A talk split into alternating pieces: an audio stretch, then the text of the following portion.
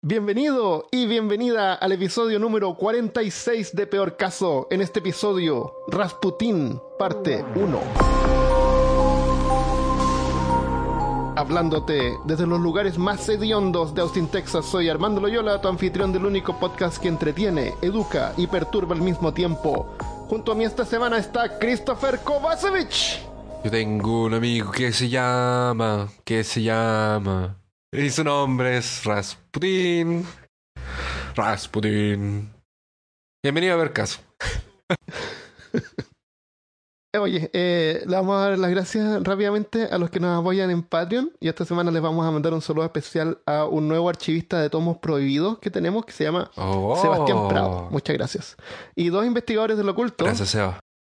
Andrés Suárez y Pablo Cruz, que, que se puso ayer y que fue mi cumpleaños, así que como un regalo de cumpleaños. Así que gracias, Pablo. Oh, excelente. Así que si quieres apoyarnos en Patreon y ayudarnos a llegar más lejos, visita patreon.peorcaso.com o entra en patreon.com y búscanos por Peor Caso.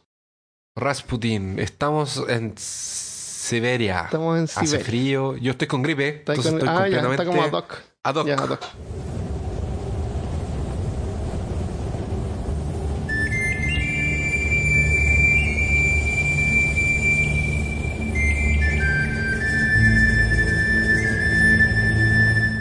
Por 300 años, la dinastía de los Romanov gobernó en Rusia, el país más grande del mundo, ah, en ese entonces y actualmente. Eh, Rusia se extiende desde Europa al oeste hasta América al este.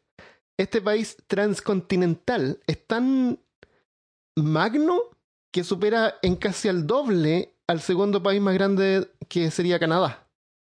Tiene fronteras con 14 Oh. países y 11 zonas horarias. Imagínate. Es el Oh, mega pla- es el están, mega eh, están- sí, Eh, es que es podría un ser planeta, claro, un planeta pequeño, un planetoide pequeño. un planeta. Claro, esto no lo quería decir, pero no noté por si acaso. Eh, Q- la- de la superficie terrestre del planeta, o sea, donde se puede habitar, no mar, cubre un 11,5%. Ta- Estamos hablando de, de un país entre más de 200 países que existen.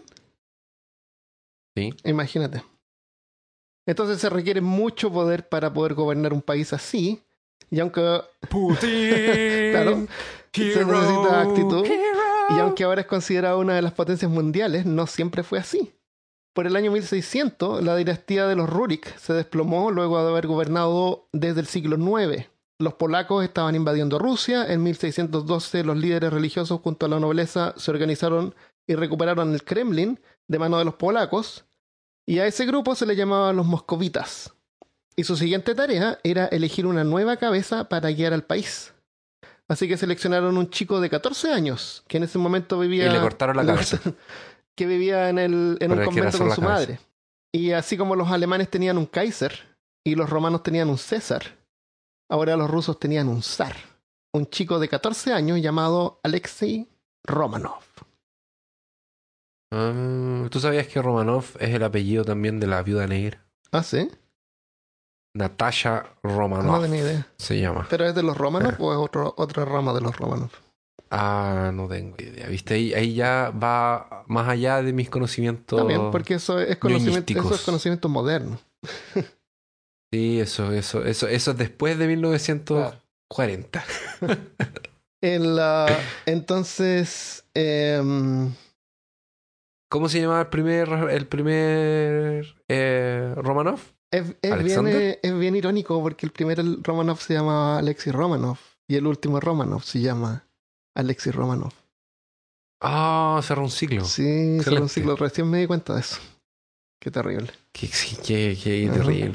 Por 300 años, la dinastía de los Romanov gobernaría sobre Rusia hasta que un día, en medio del invierno siberiano, en 1869, en una pequeña villa llamada Proskovia, a unos 370 kilómetros al este de Yekaterinburg, que lo mencionamos en el episodio de, de- del paso de Diatlov, nació Gregory Yefimovich Rasputin, quien según algunos cambió el destino del imperio ruso y el ocaso de los Romanov. Y algunos dicen que también cambió la historia del mundo, como vamos a ver después. Claro. Algunos pueden decir que no hizo nada, que era todo mentira. También. está todo planeado. En la, si tú quieres, si tú ubicas el, la- el pueblo donde él nació, es unos 600 kilómetros al sudeste del paso de Diatlov. Así como en diagonal hacia abajo a la derecha. Es- Ah. No cerca, pero más o menos. En una de esas, el, el grupo de Diatlov estaban buscando respuestas. Y las encontraron. Puede ser. Y por eso desaparecieron. Puede ser. Pero es que por ahí no había nada ya más para arriba. Todo lo que él viajó era como de ahí hacia abajo. ¿Y Eh, qué, qué pasa si, si yo quiero saber más de Diatlov? ¿Qué hago, Armando? tú vas a escuchar el episodio 18.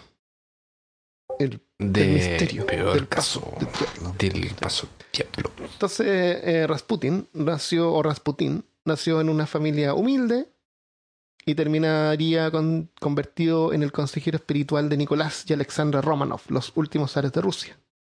Sus enemigos le llamaban el monje loco y sus amigos Grisha. ¿Qué Grisha significa amigo? Es, frecuente mostrado, es frecuentemente mostrado en cultura popular como un personaje misterioso, un brujo de las artes oscuras, un monje siberiano siniestro, maligno y sexualmente obsesivo. Así que hoy día vamos a ver. Yo tengo un dato sobre Ajá. eso. Es, el único, es lo único que voy a aportar en el podcast. Así que lo voy a tirar. al- o sea, lo, pensé guardarlo para el final, pero no. Su, su pene es de 20 centímetros y Ah. está en un museo. Sí, sí, sí. Eh, quiero avisar que no somos historiadores, por si acaso, y sabemos que por ahí hay expertos en la historia rusa y lo único que quieren escucharnos es hablar sobre su pene. Así que les pedimos. pero no. Pero no. No al, al hablaremos final sobre tenemos que hablar porque de- es parte. Claro, una En parte. algún momento hablaremos de cuando en sea. alguna parte claro. fue su parte. Así que les pedimos disculpas por cualquier error que vamos a cometer. Ok, el origen. No se sabe mucho de sus padres, pero eran villanos, como, o sea, gente que vive en las villas, como dijimos que se llaman. ¿Villanos? Villanos. No se pueden llamar villanos, malas. ¿Cómo se llama? Villaneses. ¿Villaneses? ¿Y cómo les vamos a decir nosotros? Viven no en se llaman villas, villanos. son ¿Cómo los van a villanos, llamar villanos, villanos? A lo mejor, Todos a lo mejor por eso los villanos les dicen villanos porque era como gente así de la villa. Sí, pues una turma. Es una turma con rabia que sale persiguiendo a, a- a- Espérate, déjame- espérate. ¿Sabes qué? Me dio curiosidad en esto. Villaneros. Espérate, ¿Cómo se llaman? No, da lo mismo. ¿Cómo se llaman las personas que viven en villas? Es broma, no sé cómo se llaman. eh, pobladores. Eran granjeros, campesinos. No, va a llamar villano. No es posible llame villano. Ya. Ok, dale. Nosotros les vamos a decir villaneses. Villaneses. Eran, eran villaneses comunes. Villancicos, claro. Eh, Eran villancicos. lo único que se sabe de su padre era que le gustaba el vodka fuerte. Mira la gran cosa, así, para un ruso que vive en Siberia. que. Así que nada especial. Tal vez era de eso que se, se tiraba al hielo. Tal vez. ¿Cachai? Estos tipos que toman vodka Sí, y se tiran al hielo. Dan vuelta en el Entre hielo. otras cosas que hacen. chanchitos, pero en el Sí. hielo. Eh, aquí iba, iba a mencionar por qué al beber alcohol como que se te pasa el frío, pero no, no nos va a dar, así que filo. Ah, entonces, la, la familia de Rasputin o Gregory eh, era tan pobre que ni siquiera tenía apellido. ¿Cómo? ¿Cómo se llama? Gregory o Rasputin o Rasputin. ¿Cómo le vamos a decir? Eh, mira, el, el nombre en español es Rasputin con acento en la in. Y, y el nombre en ruso es Rasputin. Así que Le podemos decir Greg. Greg, claro, Gregory, Greg. Entonces, algunos concuerdan que el apellido Rasputin se le fue dado de adulto y que sería como llamarle Gregory el borracho. Pero la verdad que viene de la palabra Rasputie, que significa cruce de caminos. Era como una, un apellido para designar a la gente que vivía así como cerca del camino. Ah. Rasputin o Rasputin ganó muchos enemigos durante su. Yo le voy a hacer Rasputin, ¿ya? para decidir. Yo- bueno. Ganó muchos enemigos durante su vida y muchos crearon mitos alrededor de él. Entonces la historia... Una historia decía que su padre era tan depravado que incluso tuvo sexo con su esposa mientras estaba embarazada. Oh my gosh. No era muy creativo. Pero. No. Ah, la gente en ese tiempo la mayor, la mayor cantidad de la población de Rusia vivía al lado sur del país. Y Siberia, que estaba como al norte, Estamos- era un lugar aislado. Estamos, De nuevo, estamos hablando en qué año? 1800, al fines del 1800. A fines de 1800. O sea, entrando, Vamos a saltar al entrando a- 1900 por ahí. Sí. Pero aún así la familia de Rasputin había vivido ahí por cientos de años. Y, mm, cuentan que la noche que Rasputin nació, un cometa cruzó el cielo de Siberia. Y como tram- Era el niño Claro. Jesús ruso. algunos creían que era como un Jesús, sí. Como cualquier otra, Jesús ruso. claro. Como cualquier otra zona rural, la gente era supersticiosa y el supuesto cometa era presagio que Gregory se convertiría en un gran hombre. Otros presagios de ese tiempo era como bebés que nacían con dientes de acero, perros nacidos con seis Ya. piernas o culebras que llovían del cielo. Todos indicadores de pestilencia y muerte que, que llegaría Eh, a la villa. culebras lloviendo del cielo es, O sea, es complicado. Bueno, imagínate ver una- un bebé con dientes de acero. Eso también debe ser un mal presagio. Sí. Me. Eh, Entonces, la vida era dura. La gente estaba acostumbrada a la miseria y había que echarle la culpa a algo. Le echaba la culpa a Rasputin. De- claro, gracias, gracias a Rosa que nació Rasputin, le echaba la culpa a él. La mortalidad infantil de ese tiempo era altísima. Gregory fue el único de ocho hermanos que pasó la niñez. Oh, Eh, Gregory de chico era súper particular, le tenía miedo a las sombras porque pensaba que habían fantasmas acechando. Él con- Y hay. Y hay, claro. Es, es solamente en sombras que hay donde hay fantasmas. Él contaba que podía ver cuando alguien era un ladrón, con solo mirarlo. Así que él nunca robó porque decía que... eh, él, él decía que él pensaba que todos sabían cuando miraban a alguien que había robado. Y por eso es que él no Ah. robaba, porque él pensaba que todos tenían esa habilidad. porque era ladrón. Tal, vez lo que él. Era ladrón, entonces como Tal que se hacía el santito, ¿me entendés? Entonces decía, no, Ah, era yo, era yo pensé, truco. yo puedo ver, Era- claro, yo puedo saber cuando alguien roba. Yo pensé que todos tenían esa habilidad, entonces por eso yo no robo. Oh, eh, claro. Entonces, obvio, como, ah, tiene razón. Oh. O sea, el pequeño Grigori también tenía problemas de incontinencia, o sea, se hacía pipí en la cama. Y eso le causó que otros niños lo aislaran. Así que creció como por su cuenta. Que el meón. Claro. El Excepto meón. por su primo, que era El- el único que todavía jugaba con él. A lo mejor también era meón. El mojacamas. claro. Se hacían pichis juntos. claro. Eh, pero hasta que su primo se murió. Porque aparentemente No. eso hacían la mayoría de los niños de ese entonces. La Se mortalidad. morían. Claro. Y lo que pasó es que cuando tenían como 8 años estaban jugando juntos y se cayeron en un río. Les dio neumonía a los dos y su primo no sobrevivió. Oh, pero cómo se cae en un río en Siberia. Así que. Gregory, sin nadie con quien jugar, se hizo amigo de Oh. los caballos. Ah, sí. Y decía que se podía comunicar con ellos mentalmente. Era como el, el horse. Claro.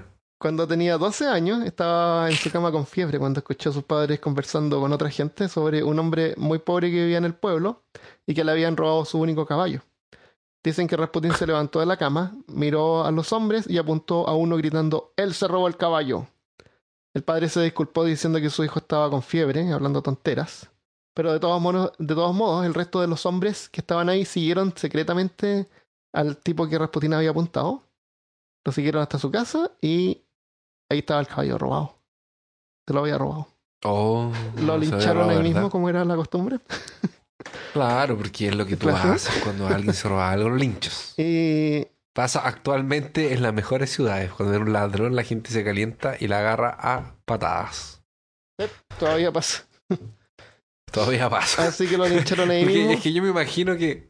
Lo que pasa es que yo me imagino que cuando nosotros decimos, bueno, lo lincharon, la gente estar así como, oh, pero que son, son unos eh, cavernícolas. Son unos, unos- claro, unos prehistóricos. Claro, no. Pero no, todavía to- aún pasa. Eso pasa y de repente podríamos hacer un episodio de eso. De, ¿De linchamientos? linchamiento y, justicia social, justicia impartida por la gente.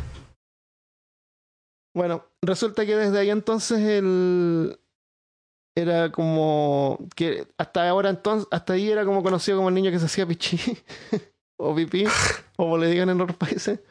Eh, ganó el, eh, pero no era Rasputin todavía. no era aún no era Rasputin el Rasputin. monje, no. Eh, ganó un poco de respeto en la No, aún, aún no te, a- aún no tenía el apellido Rasputin. Ah, bueno, seguramente no, Gregory. Gregorio el del cruce ahí, el del cruce. El del cruce. Eh, y a alguna gente como que le dio como un poco de temor. Así, porque era como raro. Y conversaba con los Porque caballos. se hacía pipí en la se hacía pipí y conversaba con los caballos. Así que. a, mí, yo lo, a mí me daría miedo sí. también. y, y había sobrevivido, así que era, era más raro todavía. Claro. Bueno, resulta Le robaba el que alma al primo. cuando fue creciendo, era medio problemático, era medio ladronzuelo, pero en realidad una vez fue, fue arrestado porque había mirado mal a un policía. Porque desde ya estaba formando uno de los aspectos más relevantes de la reputación de Rasputin, que era su mirada, su mirada misteriosa. Rasputin tenía una mirada tan profunda que hacía temblar la heterosexualidad de los hombres. Unos decían que era psicológicamente inexplicable. Otros que los ojos de un color metálico entre verde, azul y a veces gris o café penetraban como agujas. La mayoría concordaba que eran Oh. al mismo tiempo perturbadores, alarmantes y seductores. Y miraba a la gente sin parpadear, así por un largo tiempo. Le, le gustaba así desesperar a la gente. Que miraba así. Imagínate no parpadear Claro. Se tiempo. creía que su mirada era de donde provenía su poder sobre la gente, atrayéndolos y descolocándolos. Otros dicen que también los hipno- hipnotizaba. Así que vamos a dejar varias fotos ahí de Rasputin en peorcaso.com para que vean. Para que la gente lo mire. Cuidado. No, no respondemos por eh, cualquier cosa que pase. Claro. Y, y va a estar serio. Claro, Entonces, era como serio. que las personas en ese tiempo son serias. Sí. Sí, era. más que sabio. Eh, su forma de hablar era media desconectada, por lo menos al principio. Podía estar hablando como de religión, después de filosofía, y después te contaba cómo los caballos tenían sexo. y le gustaba contarle esas cosas a las mujeres. Para hacerlas sentir. eh, Era como bien odioso. como que al principio te causaba Era solo para curiosidad y después era como, oh my god. Oye, pero qué raro eso de cambiar de asunto. Así de la Sí, nada. y les explicaba. Hablemos de tiburones ahora. Claro. Claro, y- oye, y sobre los caballos, ¿te gustan los caballos? ¿Tú sabes cómo los caballos tienen, tienen sexo? ¿Cómo se cruzan los caballos?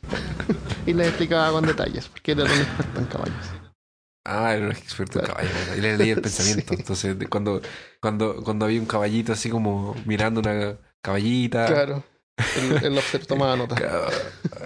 Claro, le, lo, lo- Mi- lo lo- está o los miraba mirando. de cerca.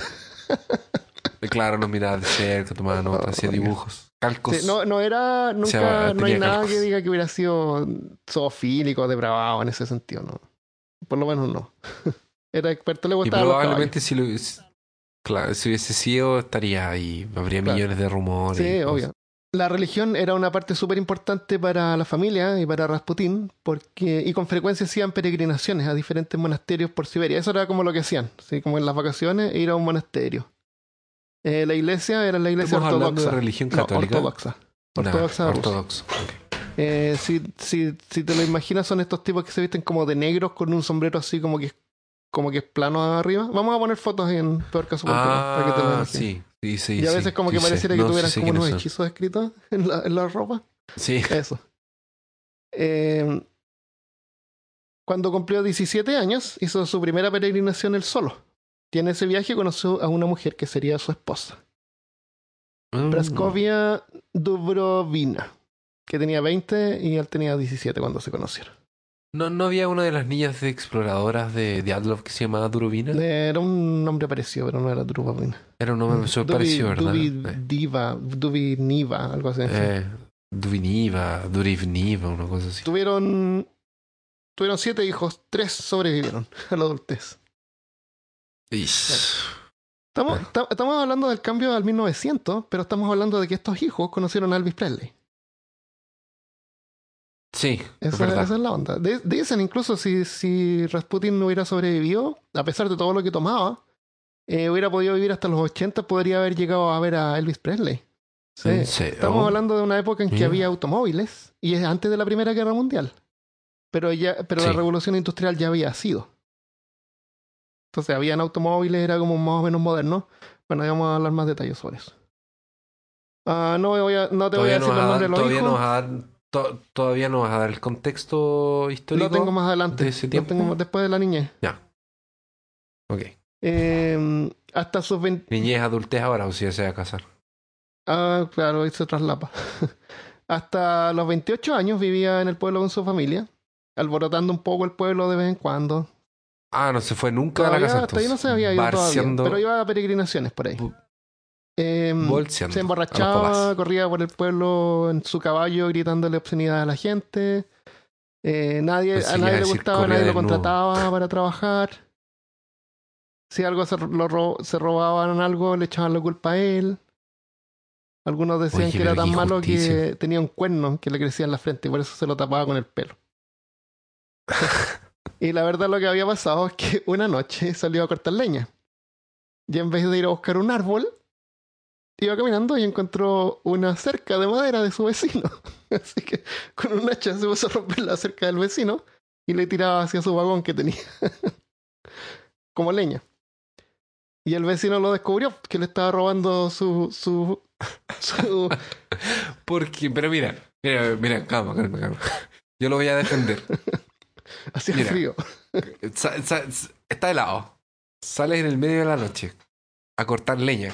A cortar leña. Sí. Eso significa tomar una hacha, Claro, y buscar un árbol por ahí. pegarle un árbol hasta que el árbol se cae y Mm. después no puedes simplemente no te... Porque la gente cree que cortar leña es como en Age of Vampires, que la persona va, le pega dos, tres veces, tut, tut, tut, tut, y la leña entra inmediatamente a tu, a tu Ah, score. como si, como, como si fuera Minecraft. Claro, fuera Minecraft, que así. haces tut, tut, tut, tut, y entra Claro. tus ítems. No es así es que por eso a lo mejor había que ir de día, no en la noche. Última hora. Entonces tal vez estaba sin nada de, de- de leña y, y tú sabes cómo es esto. Tú sales y, y en la noche Claro. estás en la camioneta y, y está Tiene un listo. vagoncito de, ¿Por, por qué? de Por- mano.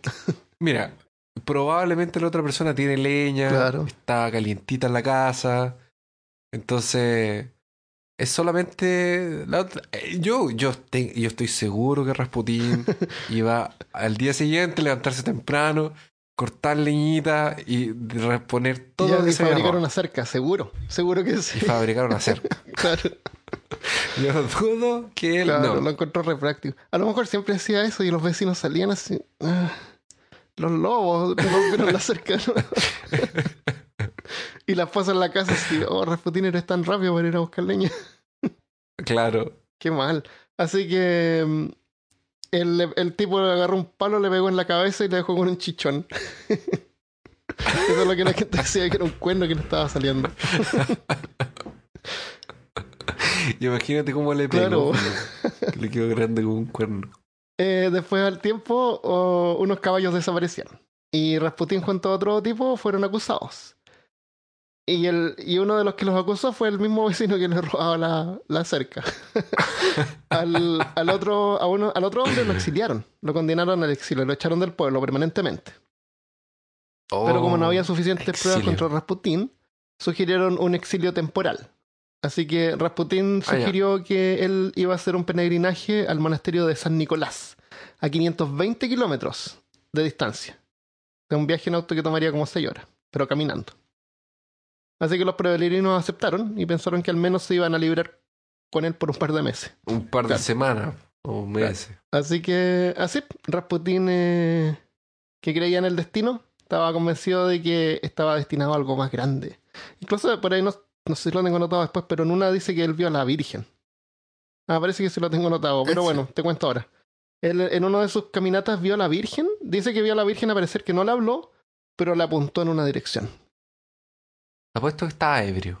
Seguro que, que sí. Pero espérate, eso, eso va a cambiar. Porque él cuando termina de hacer este peregrinaje cambia. Él ya deja de beber por un tiempo, por un tiempo largo. En una de esas no era una virgen, era una señora que le estaba diciendo sal de mi jardín. Claro, fuera. Fuera, borracho. Estás haciendo no pipí. es Virgen. No, Te estás haciendo pipí. 30 años y todavía te haces pipí. claro. Fuera. Eh, así que mm, pensando que iba a ganar así algún tipo de conocimiento esotérico o místico, eh, iba a regresar transformado. Y hacia sus 28 años partió en el viaje que cam- que cambiaría el curso de su vida.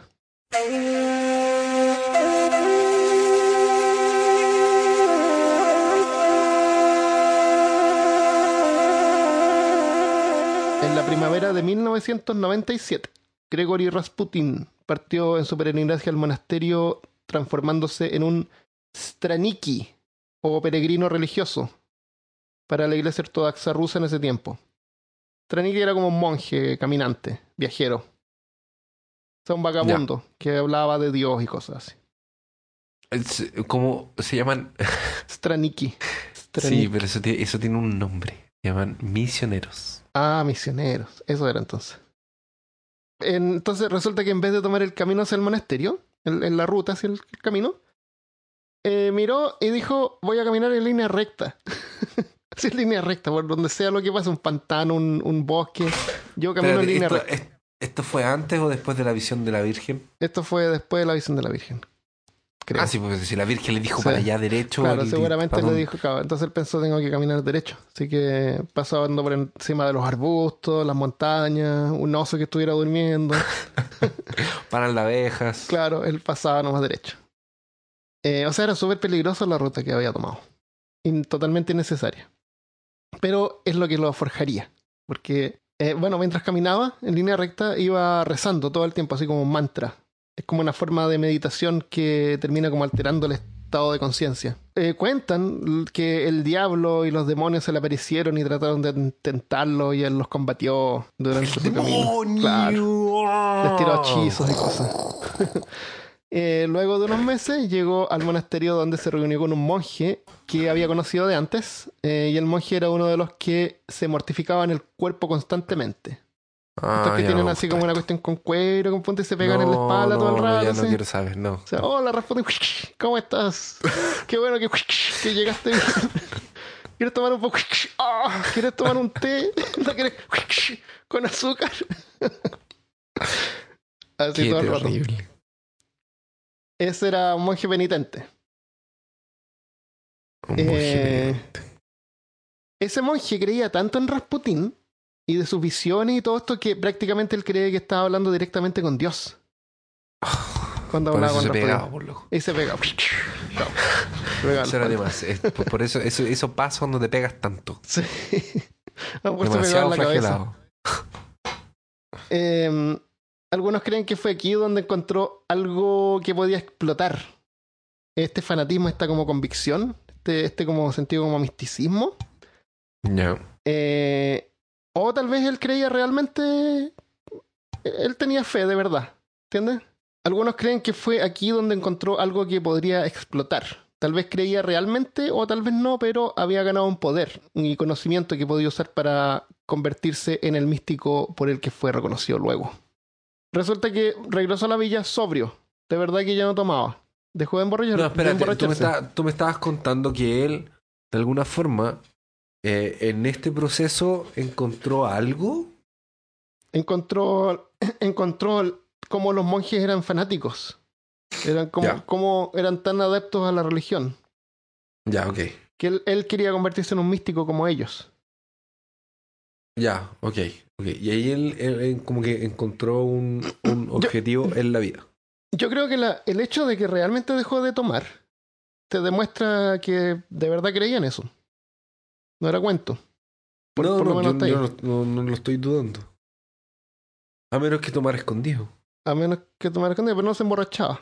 Igual era como inapropiado, pero no se emborrachaba. En- así que después ya fue como más conocido como un monje fanático o el infame monje loco. Asistía a la iglesia con todos los demás, pero durante los cantos lo hacía así como que cantaba más alto que el resto, más exagerado, y a la gente como que le molestaba. Obvio, si tiene que, tiene que demostrar Llamaba que, demasiado la atención, que claro, era como que muy- cambió. po. Claro, ¿Para qué, era cam- muy para, qué, ¿Para qué cambiar para ti mismo si puedes publicarlo en Facebook? claro. No había Cambié, Facebook, así que imagínate persona. cómo gritaba en esa época. Oh, Dios mío. Oye, todos lo conocían.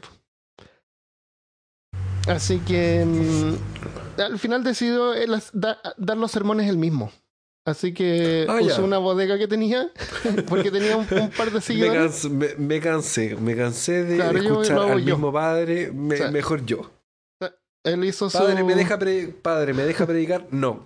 Entonces, ok, voy a hacer el mío. Claro, se fue a hacer su propio, su propio, su propia iglesia.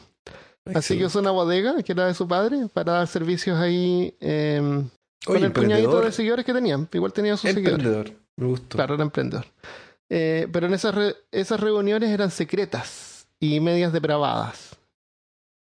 Lo Ah, que- espérate. Déjame, déjame acomodarme porque quiero que pro- profundiza más en eso. ¿Cómo así depravas? Lo que pensaba que, que les daban fue. Resulta que los rumores dicen que. Los rumores empezaron a esparcirse que en el pueblo, en el pueblo, que durante su peregrinaje Rasputín había tenido contacto con una secta cristiana llamada los Clistis, también llamada como la antiiglesia. Según ellos, la, que la palabra significa creedores en Cristo, como Christis, ¿Ya? eh, también se deriva del griego klister, que significa purga en griego. El, básicamente era así. Estos tipos. Estos tipos creían, creían en el poder de la salvación, en el poder del perdón. Pero tú no puedes recibir perdón si tú no pecas. Y mientras más pecas, más perdón recibes. Ah, sí los cacho. Sí los cacho, sí, sí. Sí, ya escuché hablar de ellos algunas veces. Entonces, las misas de los Clistis eran en subterráneos secretos, así todos se vestían con túnicas blancas, se pegaban también, después ¿También se saltaban y giraban y se mareaban y después caían al suelo y tenían sexo así con el, cualquiera que estuviera cerca. Esa era Ya. como la modalidad que tenían los Clistis o Cristis. Pero eso decían, porque en realidad que no, no hay pruebas de que realmente Rasputín no hubiera sido eso o hubiera intentado imitar eso. Pero sí él creía en que de repente cuando tenía sexo con mujeres, porque era bueno para el sexo, era porque él era como la cruz que él tenía que llevar y era como una, una especie como de purificación que él hacía. Era un sacrificio para él. No, no, Um, voy a, no, no voy a decir absolutamente nada al respecto. Sin comentarios. Continuar. Bueno, Oye, pero. eh, entonces, él usaba esto como una excusa para acostarse con mujeres que no eran su esposa. correcto. Incluso en su misma casa, en su misma casa la esposa lo veía de repente con mujeres. Y él decía Ah, que... Pillín, pillín. Y ella decía Sí, que no, que él estaba ayudando a purificarla. Era un sacrificio que el pobre Rasputín hacía. Tenle Me imagino que paciencia. eran seguidoras de él, ¿verdad? Seguro que sí. Aunque no era muy organizado, eh, igual como que parece que quería sobresalir por más separada. No necesariamente quería ser un líder de algún culto ni nada, quería ser como un hombre por sí mismo nomás. Así Pero que entonces, ¿por qué abrió una iglesia en el sótano de no su abrió casa? una iglesia, fue a dar, fue a dar predicaciones nomás. No fue como la iglesia de Rasputín. O a lo mejor en el principio pensó en hacerlo y después no le funcionó. La cuestión es que tuvo algunas reuniones ahí, donde él predicaba y hablaba de Dios y cosas. A lo mejor se pretendía ser como un Jesucristo. Puede ser. Quería juntarse con la gente y contar la historia de cómo los caballos tienen sexo. Hola, te contaron sobre Claro, la, los la parábola potros. del caballo. Claro. No, por acá fue donde, donde vio a la Virgen, en el cielo, que le, le apuntó hacia el horizonte. Y la gente le creyó, porque la gente era súper creyente en ese tiempo y nadie, nadie va a inventar algo así. Claro porque que te no, vas al hermano. infierno. O sea, ¿cómo, cómo a alguien se le ocurriría decir que ¿Y vio a la Virgen si es que es y- mentira? ¿no? ¿Y por, Imposible. to- ¿Y por qué todos son serios? Personas serias no hacen de claro.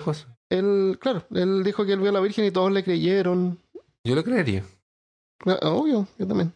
Aunque, aunque, él, aunque lo que vio fue la mujer que lo estaba echando.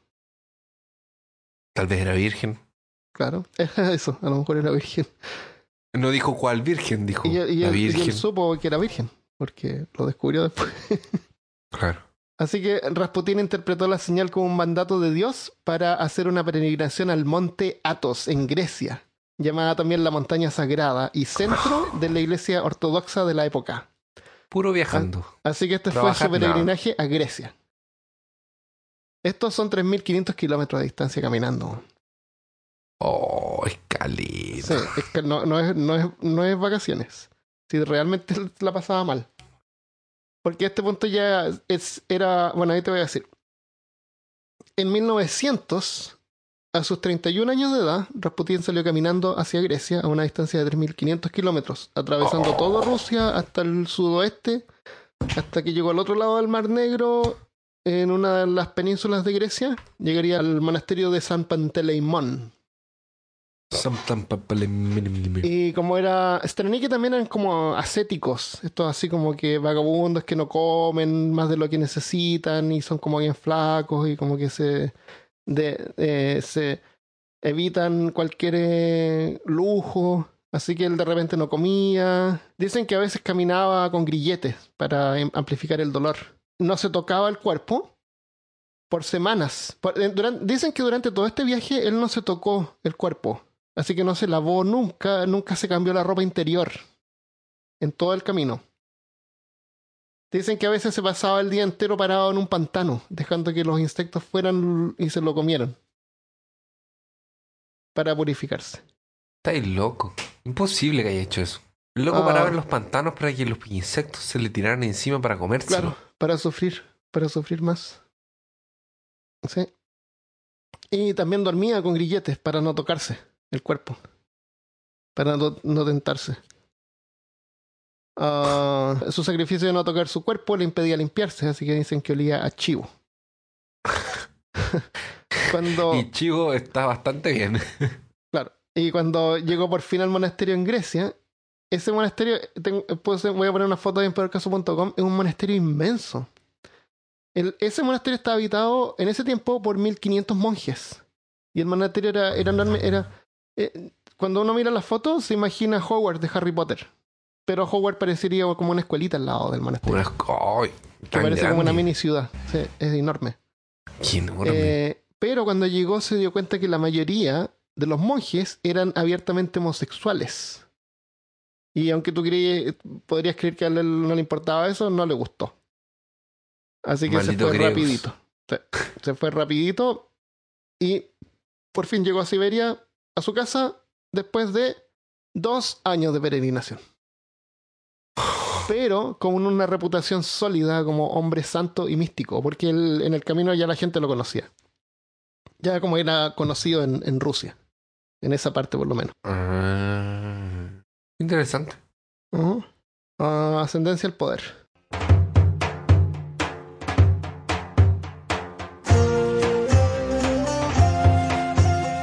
En, eh, antes, cuando empezó este.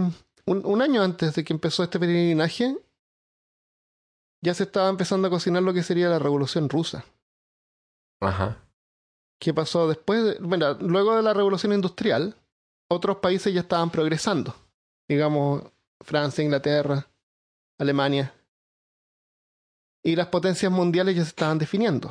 Mientras tanto que en Rusia permanecía como un imperio bajo la mano del zar Nicolás II, que vivía junto a los nombres y líderes religiosos con todos los lujos, mientras que el resto del pueblo ruso vivía todavía en condiciones medievales. La gente se estaba cansando de la explotación y líderes como Vladimir Lenin estaban apareciendo, apareciendo para desafiar al imperio. Lenin. Así que ah, ah, yo conozco a Lenin, eh, eh, el de los chicos de Lenin y McCartney. que cantaban, en, que tocaban en pubs de, Inglaterra. Sí, sí. dejó la política. Tocaban puras canciones marxistas. A mí nunca me gustó. dejó, dejó la política y se fue a, a, hacer música. Seguir su, era, sí. E, esa era su, otra pasión. Su, una pasión era, era la filosofía y la otra tocar guitarra. Exactamente. Lenin y McCartney, sí, muy conocidos. Así que cuando a sus 30 años Rasputin visitó la ciudad de Kazán, a unos mil kilómetros desde Prokoskovia, hacia el oeste, y más o menos a mitad de camino entre su pueblito y Moscú. O Moscú, Moscú, Moscú. Moscú. Eh, fue súper bien recibido. Y eh, fue recibido en el pueblo, en, en, en Kazán, como si hubiera llegado el Dalai Lama. Porque no era eh. un ortodoxo. Y eso tenía gracia. Te digo por qué. Porque él era, él era reconocido como una figura religiosa importante, un hombre santo, que no era parte de la iglesia oficial, o sea, era, no era parte del imperio, porque la gente ya le tenía como odio al imperio, le tenía odio a la iglesia ortodoxa. Ah. Había un montón de iglesias chicas que se empezaron a hacer. Entonces era como más parte de la gente. Y además se veía tan sucio como un vagabundo con el pelo pegado, las uñas negras, pedazos de comida en la barba, vestido entero como de negro. No, no vestía de negro porque las fotos están en blanco y negro, creo que vestía como un azul oscuro. Y botas de cuero negro, cuero así como de cuero brillante. Eh, o sea, lo opuesto a los ricos y opulentos del imperio. Y los líderes ortodoxos, que no eran tontos tampoco, se dieron cuenta de eso, así que le dieron la bienvenida en la iglesia. Porque adoptándolo a ver en la iglesia, iba a ser como, y haciéndolo como semioficial, Ah. iba a ser como una, una atracción para el público, para atraer a la gente de vuelta a la iglesia ortodoxa. Así que- para- para que la gente dijera, medio, "Ah, no, en, el no". lugar, en el lugar correcto, en el momento oportuno. Ahí estaba. Así que, bueno, dicen que Rasputin olía chivo, pero él era súper consciente de su apariencia. Y, ese, y esa inmundicia que, que tenía era parte de su personaje que había creado, de su estilo. Era como uno de estos, de estos hindúes eh, ascéticos que se ven así como desnudos, todos desnutridos, con los huesos parados. sucios, ¿Vegetarianos? Vegetarianos, Ah, no, claro. Veganos. Veganos, claro, todo eso. Eh, Sucios. o ni tanto, porque son tan flacos que empiezan a consumir su propio estómago, me imagino. Oh. Era. Y, y, y esa también ese como de inapropiado también era como parte de su personalidad. Que, que yo me imagino que él como que la cultivaba. Entonces la, la cuestión es que él era, su apariencia era tan inapropiada que cualquier cosa inapropiada que decía era como apropiada a su apariencia, ¿me entiendes? Matemática. Ah, claro. Entonces él Claro, se podía no. salvar con cualquier cosa que dijera. La gente lo aceptaba así como, ah, Sí, porque él, porque él, si ves una persona de terno, corbata, ajá. y viene y te dice una boludez, Claro, es Tú- como raro. Pero si tú, si, si como le raro, dices el pues. mendigo que está ahí, te dice así está como... bien. Exactamente, eh, eso mismo. Y me río. Me río y le digo, le digo juntos. Claro, bendito, se te bendice, así como que... ah. Claro. Eh, viajaba en estas peregrinaciones, ya viajaba con acólitos, acólitos. Y era bien carismático con, con sus amigos, igual tenía como amigos. No, Eh, no, no, de- no, no debía ser muy difícil, o sea, de- debía ser muy difícil perderse. Por, de, de tu. De él. Si yo fuera acólito de él, claro, o sea, ya su apariencia ya es llamativa, pero si se te pierde, seguir el olor. claro, sigue maestro, el olor, así es un anillo así Ah, alrededor de una persona de unos 10 metros de diámetro. sigue sigue el, el, el humito verde. Debe haber tenido que hablar bien fuerte. Claro. Imagínate, no se Claro, le no habían lavado los dientes en cuánto tiempo. Ah, olví- Eso ni siquiera la gente que, que se lavaba. po. No se lavaban los dientes. Oh. A, los- a los acólitos les ponía nombres. No- les ponía apodos. Oye, ¿sabes qué? Podríamos hacer una, un, un nivel de Patreon que sea acólito y nosotros le ponemos sobrenombre a la gente. Claro, puede ser. Pero los Entonces, sobrenombres entonces eran tan... Billy. Claro. Entonces Bob. Mira, Dylan. los sobrenombres. A las mujeres les llamaba así como... cos- No sé, la traducción sería así como cosita caliente. O jefa. O chica Muffin. sexy. y a los hombres les llamaba así como buen mozo, calzones grandes. Calzones grandes. El del pelo calzones largo. grandes. El calzones Excelente. grandes. Calzones grandes. El del pelo largo. O simplemente amigo. Amigo. Qué penca que te Ah, llame ese- amigo. sí. ah. No, imagínate. No, imagínate. Bueno, en la, en la ceremonia de, de los sobrenombres. Y aquí tenemos viene- a calzones Claro, grandes. y este es calzones grandes. ¡Eh! Calzones grandes, bienvenido. Y este es uh, amigo. y tú así y, como, este, y este también es amigo. "Ah", Y este también es amigo. Y el otro es cabellos mejor- A lo masculinos. mejor tenía mala memoria, no pescaba los nombres, no le importaba. Oye, tú el del pelo largo. Ven.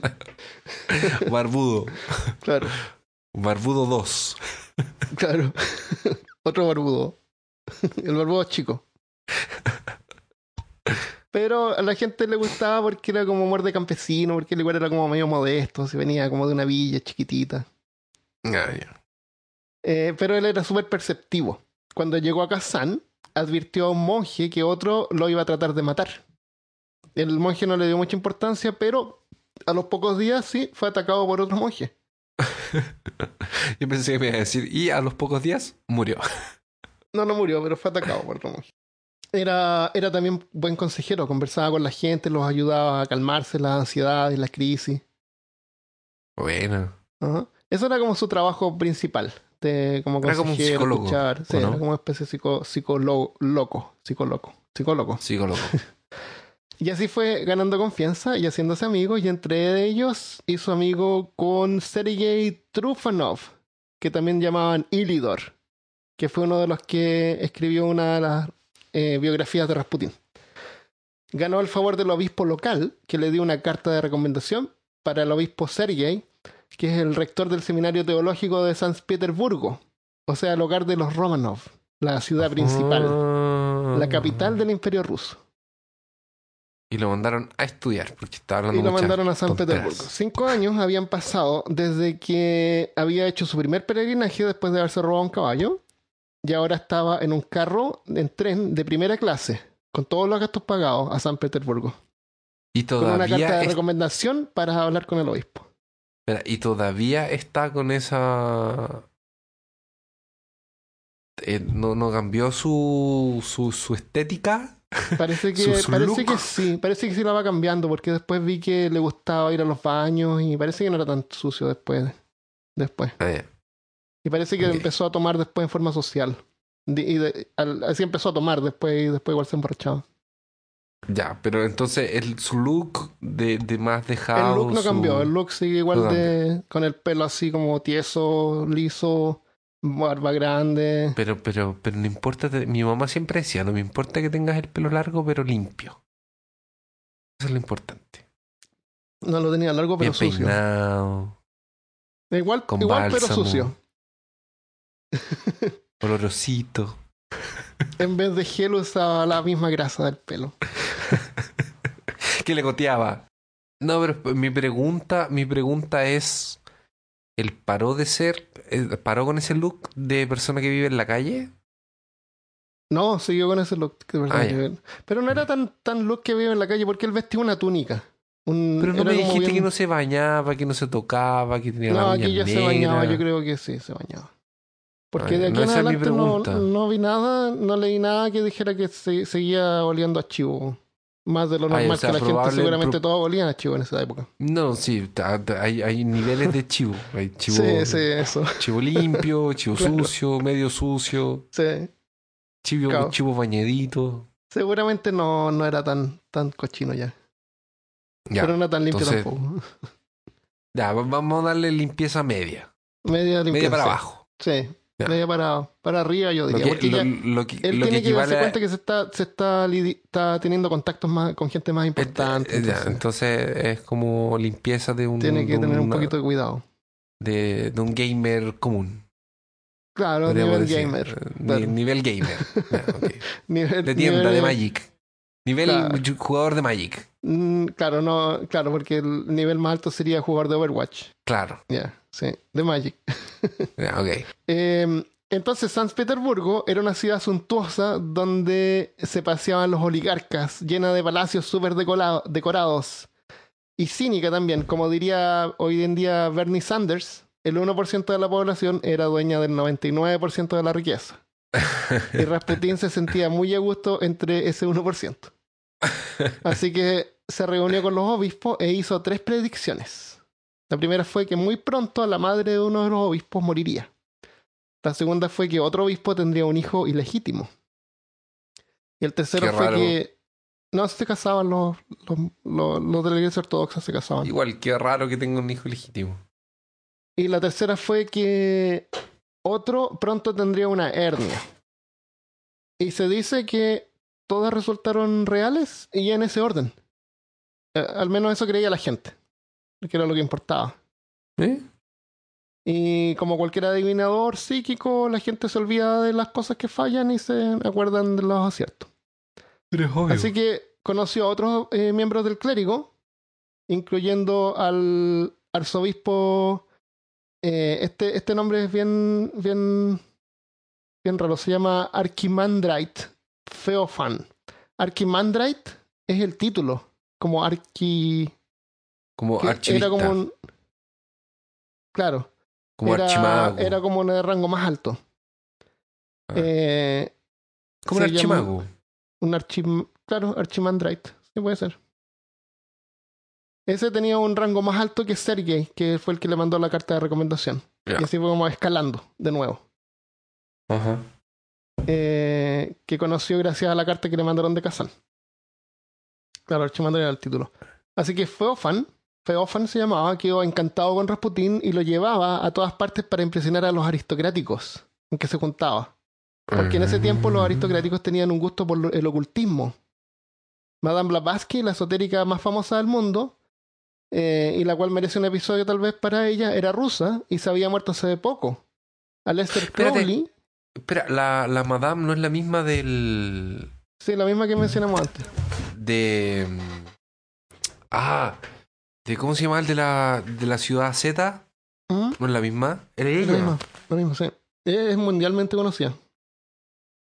Y otro es Aleister Crowley, que siguió como las enseñanzas de ella. Y esa era sensación en Estados Unidos. El ocultismo era la moda de la época. Y es peligroso. Esto no lo voy a poner, pero te lo voy a comentar igual. Eh, es peligroso cuando se sale control. Mira, pocos años después de que Alemania. Pocos años después, en Alemania se fundó la Sociedad Tull, una sociedad Sí. ocultista notable por el apoyo al Partido Alemán de los Trabajadores, que luego sería el Partido Nacional Socialista o nazi. Esa, Partido- esa sociedad es súper conocida. Eso- Esos cultistas son súper conocidos Sí. los Tul. Entonces, así como los rusos, eh, ahí tenían su propio, así como los, así que los rusos tenían ahí a su propio psíquico, el monje Rasputín. Rasputin. El, En el, en el grupo había otro par de raras, dos místicas locales que se llamaban las hermanas Cuervo, les decían las hermanas Cuervo. Eran dos duquesas, eh, Malika y Anastasia, de Montenegro. Da que ver con Anastasia Romano. Y que en ese tiempo eran, eran como medias góticas. Ah, Cuando vieron a, a Rasputín, se hicieron amiga de él, porque pensaban Ah, que ah, ¿amigas? usándolo.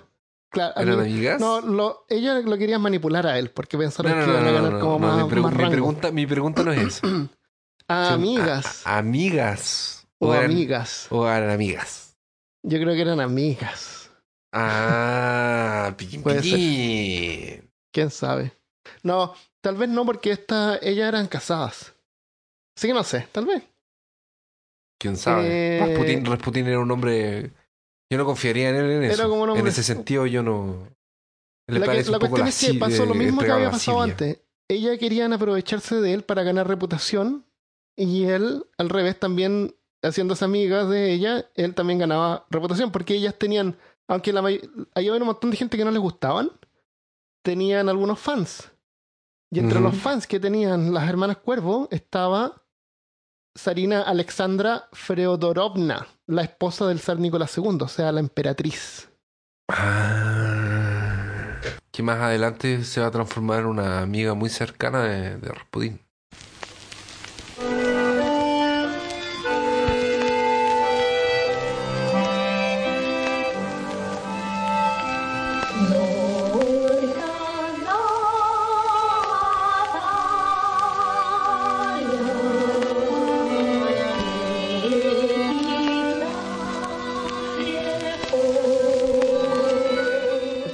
Lo vamos a dejar hasta acá ahora, porque este episodio es la vida de Rasputín, entonces no pudimos dejarla en un solo episodio.